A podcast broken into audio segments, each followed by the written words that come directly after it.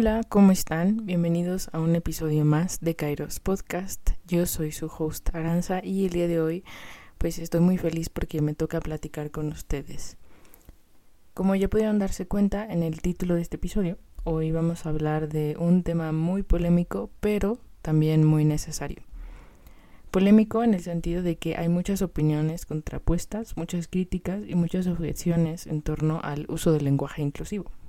Y necesario en el sentido de que es un tema que debemos poner sobre la mesa para analizarlo y cuestionarlo porque al final como parte de una ciudadanía tenemos el deber y la responsabilidad de informarnos de los cambios y movimientos que van surgiendo no solo en nuestro país sino en todo el mundo. Eh, una de las razones por las que decidí hablar de este tema es justamente por eso. No me había dado el tiempo eh, suficiente de informarme y sabía que tenía ese tema pendiente para leer, para investigar y así sacar mi propio criterio. Pero quise especialmente trasladarlo a este espacio porque sé que, al igual que yo, hay varios de ustedes a los que se les puede interesar el tema y que realmente les pueda servir la compilación que hice de toda la información que está allá afuera pero quiero hablar y resaltar especialmente el propósito de este episodio. En primer lugar, bueno, es sintetizar la información que está allá afuera y presentarla de una forma mucho más clara. En segundo lugar, eh, está el hecho de que, pues, al final no es mi intención como eh, exponerles si está bien o mal o si yo estoy a favor o en contra porque eso no es lo que me interesa, sino que al final creo que uno de los propósitos del podcast y de este episodio, y en este sentido también estoy hablando por Michi y por Brenda, porque al final uno de los propósitos centrales del podcast es poder enseñarles a ustedes como toda la información que hay allá afuera de una forma más simple, más sintetizada, pero también para que podamos darnos cuenta entre todos que las cosas son mucho más complejas de lo que parecen. ¿no? Creo que lo peor que le puede pasar a la humanidad en este sentido es que la gente solo hable eh, desde un punto de vista muy vago, muy abstracto, muy ignorante.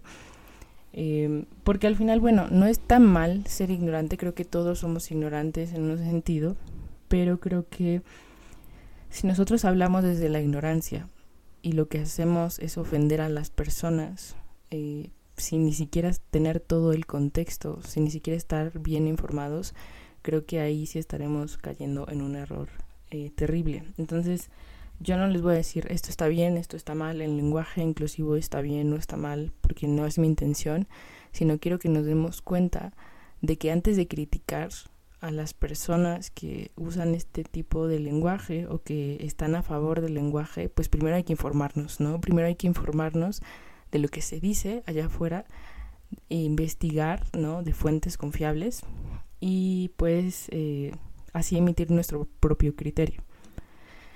En este sentido, bueno, pues espero que les sea útil y que de verdad les pueda yo ayudar a clarificar ciertas cosas.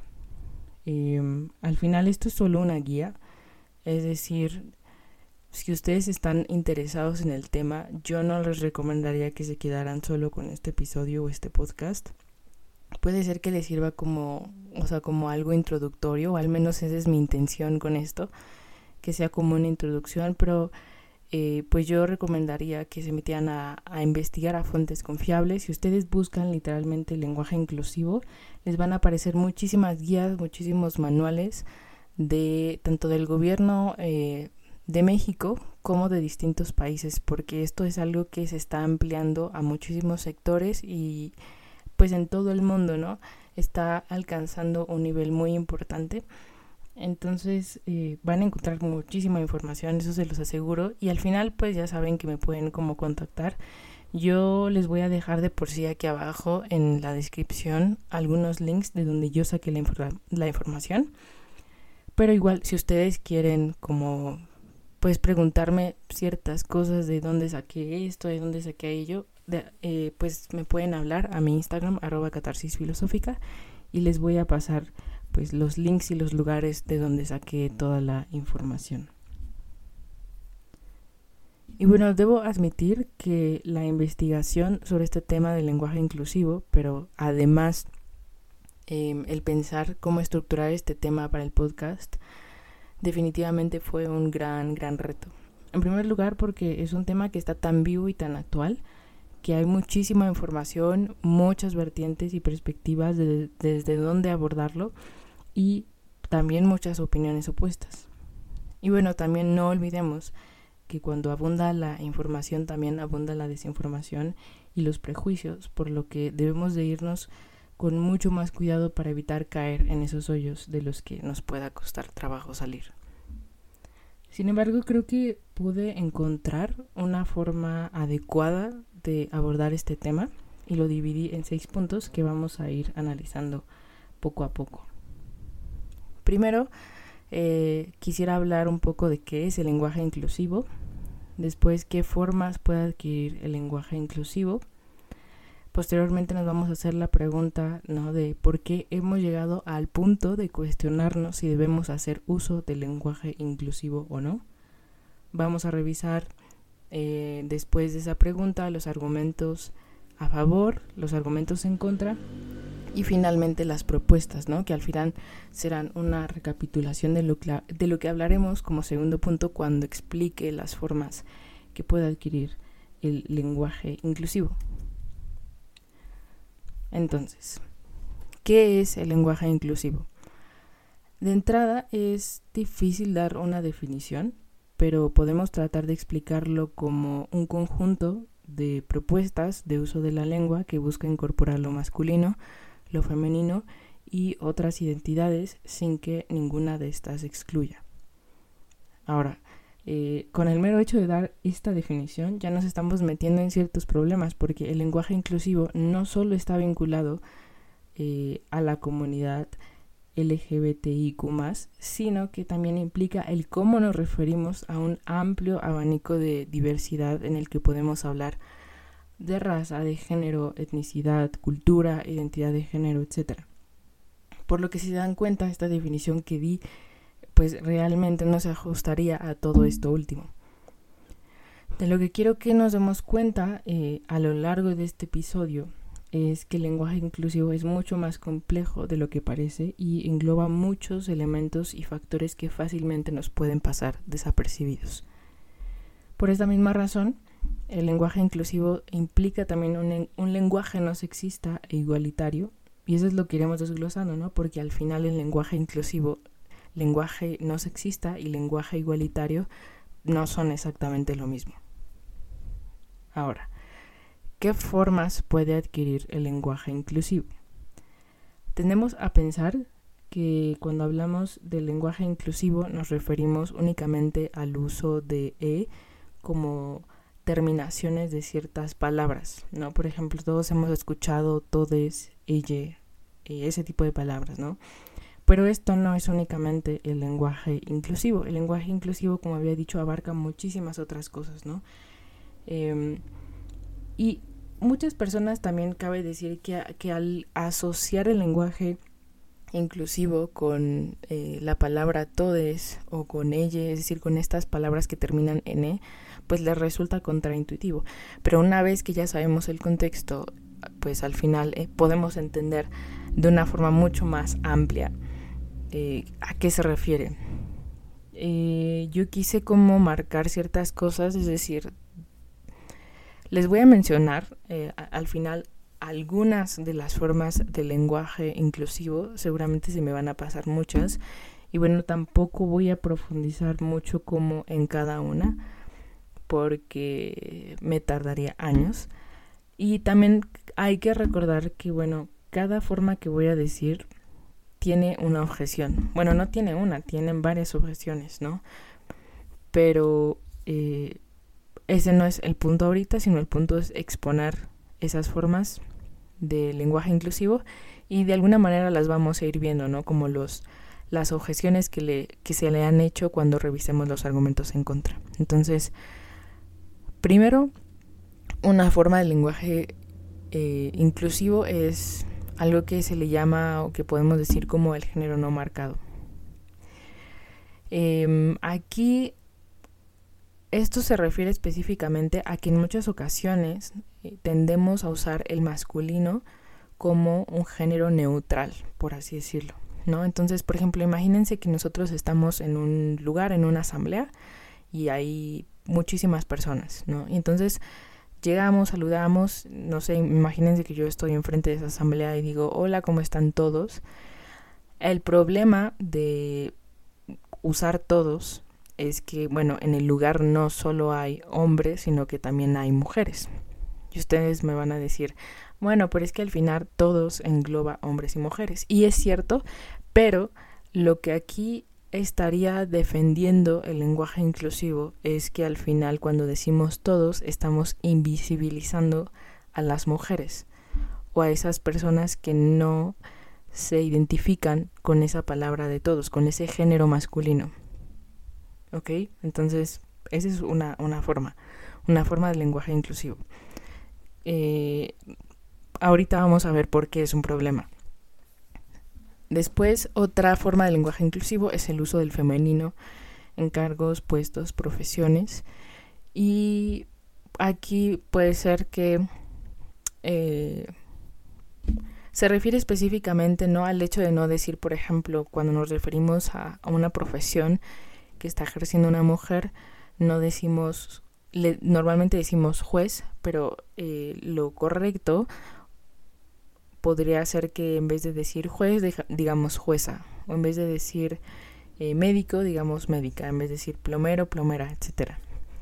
Es decir, agregar, en vez de usar este género eh, masculino neutral, ¿por qué no incorporar también el género femenino? ¿no? Si al final el puesto lo está ejerciendo una mujer, no habría problema como en referirnos a ella no con un pronombre masculino, sino con un nombre femenino.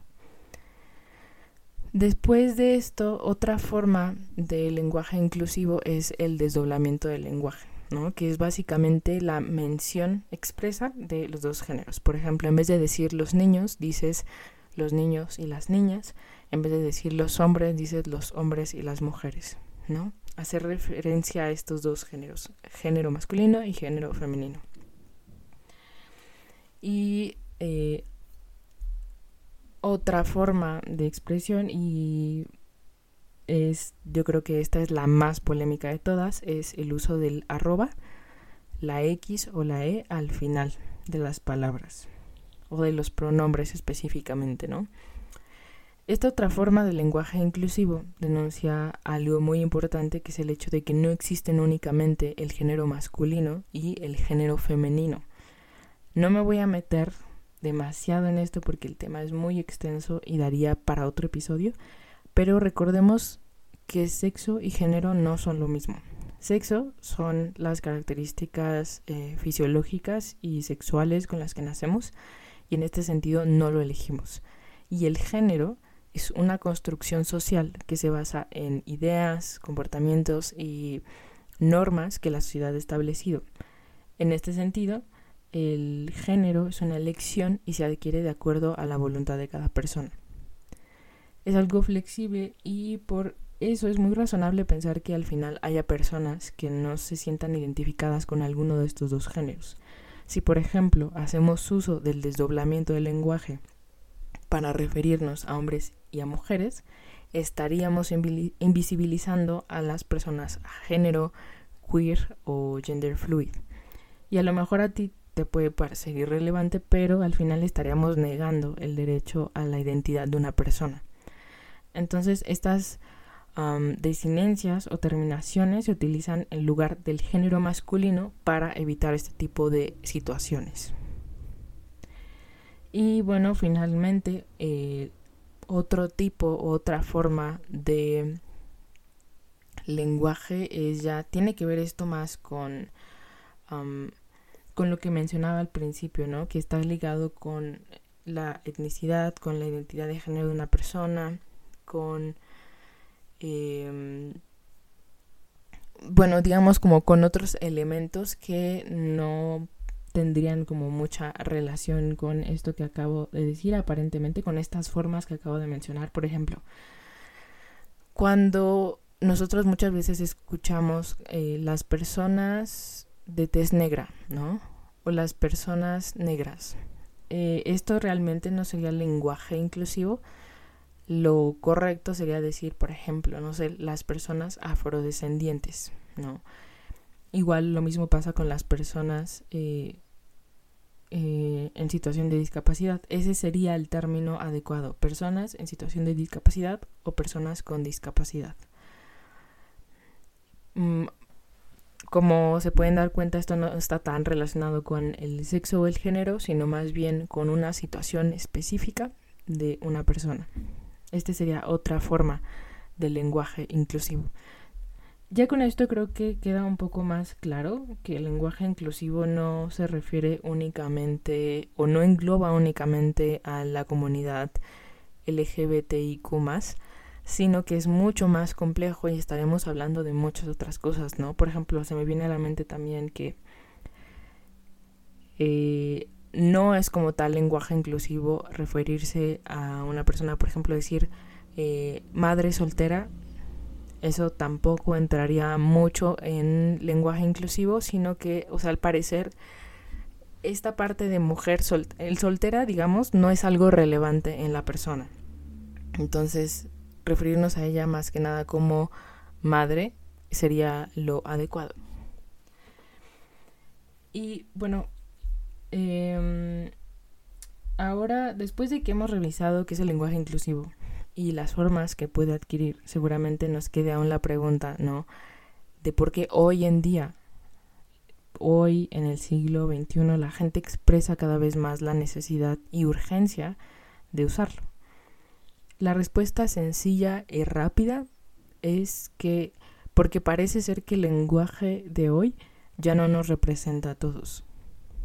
Esta idea puede ser un poco compleja de entender, por lo que voy a explicarla desde una filósofa estadounidense actual que se llama Nancy Fraser.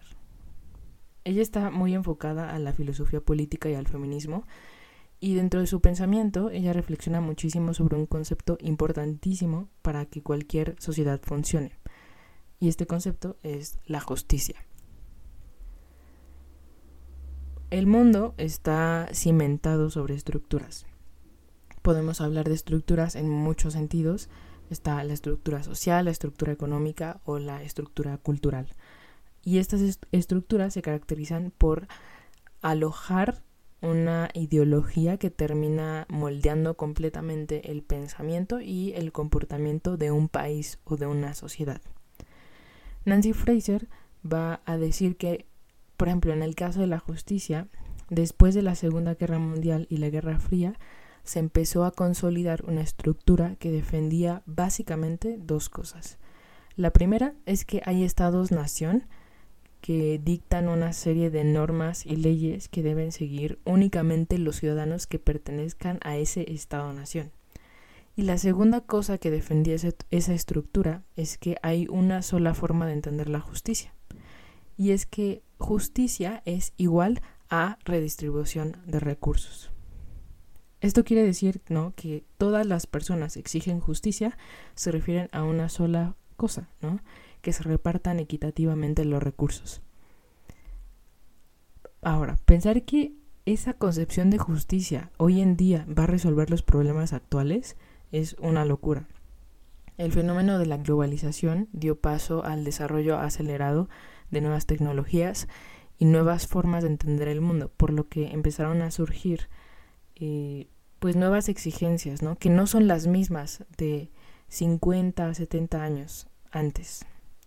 Con estos cambios, eh, como dije, ¿no? empezaron a surgir infinidad de movimientos sociales como el feminismo, como el Black Lives Matters, el movimiento zapatista, el ecofeminismo, etc. Y esos grupos ya no solo piensan en la justicia como una redistribución de los recursos, sino que esperan de la sociedad otras cosas muy diferentes. Fraser entonces dice que el problema ahora consiste en definir qué es la justicia, porque ahora no solo todos esos movimientos sociales y también las personas ya no solo buscan una redistribución de los recursos, que se, le, o sea, que se les reparta, por decirlo, no sé, el, el, el dinero dentro de una sociedad de manera equitativa, sino reconocimiento, o sea, buscan reconocimiento y nuevas formas de representación. Es decir, la concepción misma de justicia para esos grupos y para los individuos dentro de una sociedad ha cambiado. Bueno, pues eso mismo pasa con el lenguaje. Después de la Segunda Guerra Mundial y de la Guerra Fría, quizá ese el tipo de lenguaje que usábamos nos podía parecer muy viable. El problema es que la sociedad cambia y cambia cada vez más rápido, por lo que ahora ese lenguaje ya no nos representa. De hecho, parece ser que presenta más exclusión que inclusión. Y esto es muy importante, ¿no? Porque el lenguaje no debe entenderse solo como un sistema de signos o una capacidad para expresar sentimientos o pensamientos por medio de palabras, ¿no? El lenguaje también es una construcción social, puesto que al final establece realidades, e identidades. Y eso justamente es lo que debe reflejar el lenguaje inclusivo.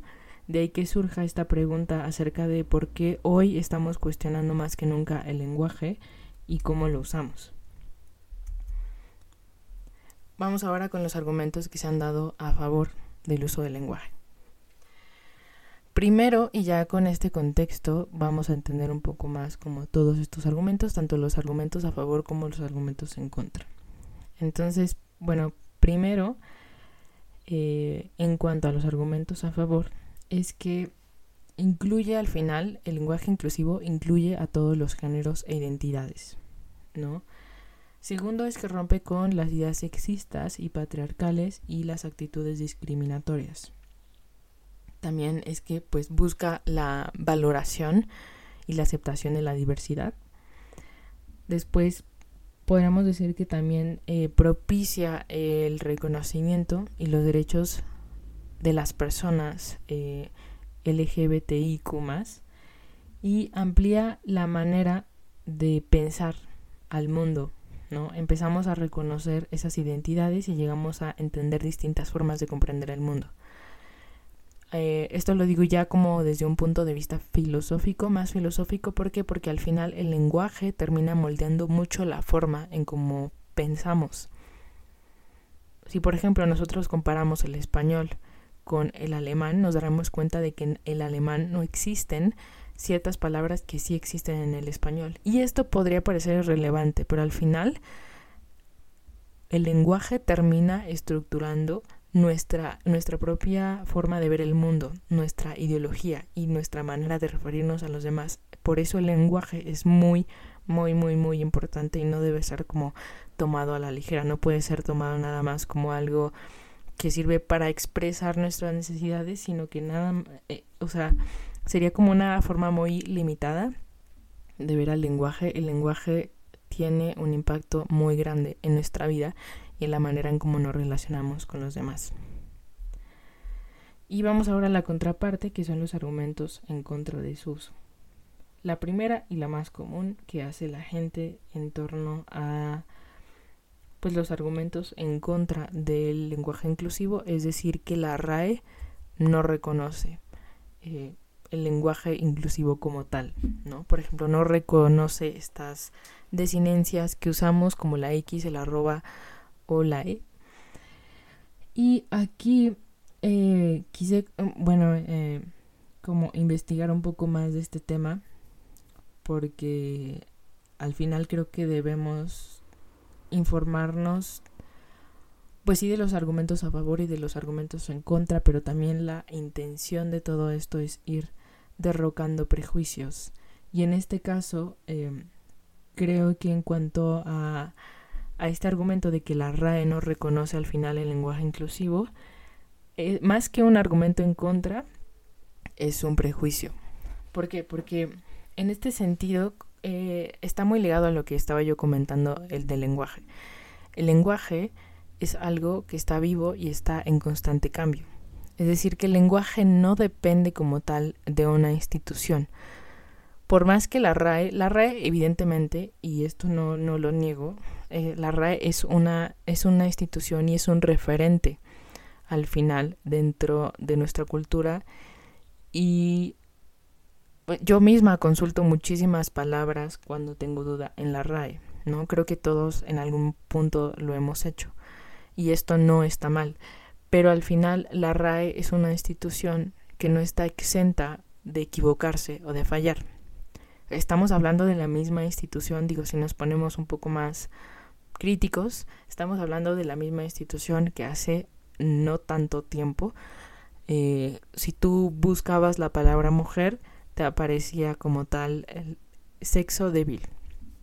Entonces, eh, la RAE ha ido cambiando esas, eh, pues esos errores o esas lagunas que pueda en algunas ocasiones tener. Y como digo, al final no creo que, que sea como algo malo, creo que puede pasar.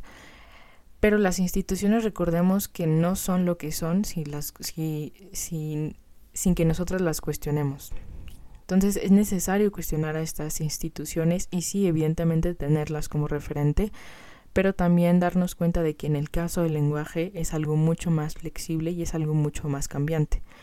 Incluso hay muchos modismos o muchas palabras que nosotros usamos, no solo mexicanos, sino en todo el mundo, que nosotros usamos y que no están reconocidas, pero que tienen una importancia eh, en nuestra vida y las usamos de manera cotidiana y nadie puede negar esta importancia de estas palabras que no están reconocidas como tal en la RAE.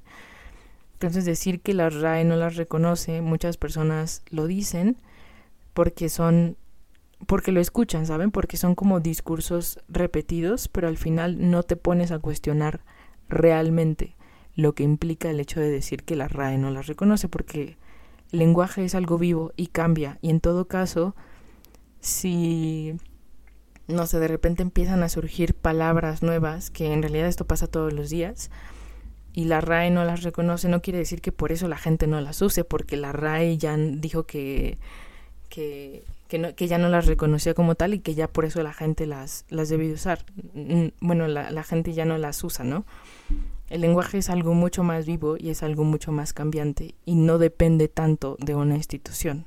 La RAE evidentemente es una referencia, pero al final no dicta la manera en cómo nos expresamos realmente, ¿no? En la práctica, en la experiencia y en la cotidianidad. Otro argumento que se ha dado en contra de su uso es la economía lingüística.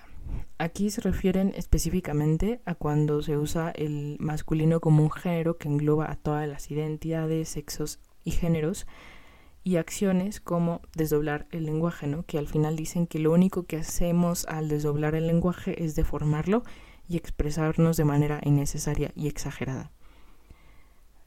Eh, y otro argumento que sería ya como el final es que muchas, en muchas ocasiones el uso de la X o de la E hace que la, la forma en que pronunciamos las palabras sea como casi imposible.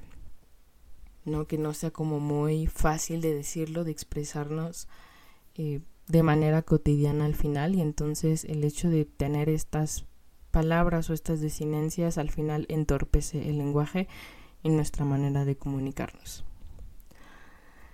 Em, y bueno, al final eh, ya sería como conclusión. Creo que rescatando un poco todo esto sería darnos cuenta de que al final las cosas van cambiando. Yo, como les mencionaba, mi intención no es tanto decirles que el lenguaje inclusivo o el uso del lenguaje inclusivo está bien o mal, no es la intención y tampoco es relevante aquí mi postura, sino simplemente exponer lo que es, em, lo que se dice allá afuera, la información que hay, porque en realidad es bastante y que ustedes se vayan formando su propio criterio. La intención o una de las intenciones más importantes de este episodio que yo tenía era que al final la gente normalmente solo se queda con una idea de las cosas. Y quiero que todos nos demos cuenta que al final el lenguaje inclusivo es mucho más complejo de lo que parece y que si nosotros vamos a hacernos una opinión y sobre todo vamos a hacer una opinión que ofenda a los demás o que atente contra la integridad de alguien, eh, es, es necesario, primero yo diría que este tipo de, de comentarios hirientes, pues mejor abstenernos de eso, ¿no? Quizá, eh, pues al final es, es nuestra opinión nadie puede impedir que tengamos esta opinión, pero yo sí optaría porque guardáramos esa opinión para nosotros, o por lo menos que aprendiéramos a decirla de otra forma, ¿no? Porque al final las personas que hacen este tipo de opiniones respecto a alguien, ¿no? Eh, ofensivas, no se ponen a pensar demasiado en que están atentando contra la integridad de la otra persona. Y al final yo lo voy a decir un poco como desde la desde dentro del marco de la gente LGBTIQ porque al final creo que las personas, por ejemplo, que no se identifican con, con estos pronombres o con el uso del masculino, eh, para nosotros podría ser muy difícil de entender esto, pero al final no sabemos lo que están viviendo. Y recordemos que en la comunidad de por sí hay mucha discriminación dentro de la, de la propia comunidad y aparte las personas, en este caso transgénero, transexuales, son las que más se ven afectadas dentro de este dentro de esta comunidad, ¿no? Entonces, quizá fuera irrelevante el hecho de hacer estos comentarios si, si, realmente no escalara tanto, pero recordemos que los prejuicios matan todos los días a personas. Entonces, antes de emitir un juicio, antes de decir una palabra hiriente o antes de formular una opinión desde la desinformación, sí sería necesario ponernos a revisar todo esto y analizarlo bajo pues su contexto y también de la información que hay allá afuera. Entonces, como conclusión sería sería un poco eso, ¿no? El hecho de de sentarnos realmente a informarnos porque yo realmente creo que esto no solo es una responsabilidad que tenemos como ciudadanos, sino que es un deber. Entonces, pues investigar, informarnos, hacer nuestro propio criterio y también pues siempre contemplar al otro, ¿no? Contemplar que no sabemos al final lo que esa persona está viviendo, lo que esa persona está pasando y lo que esa persona realmente siente, ¿no? Cuando escucha que la manera en cómo los demás se refieren, esa persona no se siente incluida. Y igual, eh, pues saben que pueden escribirme. Yo sé que este tema genera como mucha polarización, pero yo estoy también como abierta a escuchar sus opiniones y a escuchar incluso argumentos que a lo mejor no concuerden con mi postura porque al final pues nadie tiene eh, la última palabra, ¿no? Entonces yo puedo estar equivocada en muchas cosas y yo puedo tener muchos prejuicios en muchas otras cosas y ni siquiera puedo darme cuenta, ¿no? Entonces creo que el hecho de que alguien esté ahí y con quien pueda dialogar puede ser realmente, realmente útil. Entonces saben que pueden escribirme a mi Instagram, que es arroba catarsis filosófica. Y ahí con gusto, bueno, estaré platicando con ustedes de este tema si les interesa o también si me quieren decir que les gustó o que no les gustó el tema y cómo lo, cómo lo expliqué, claro. Y pues también si están sobre todo interesados como en saber algunas de las fuentes de donde saqué toda esta información, como les dije al final lo voy a poner en, en el link de la descripción pero evidentemente pues tengo más recursos y algunas recomendaciones de algunos libros que puede conseguir. Entonces, pues si están interesados, saben que me pueden escribir y espero que les haya gustado mucho este episodio. Muchas gracias y nos vemos pronto.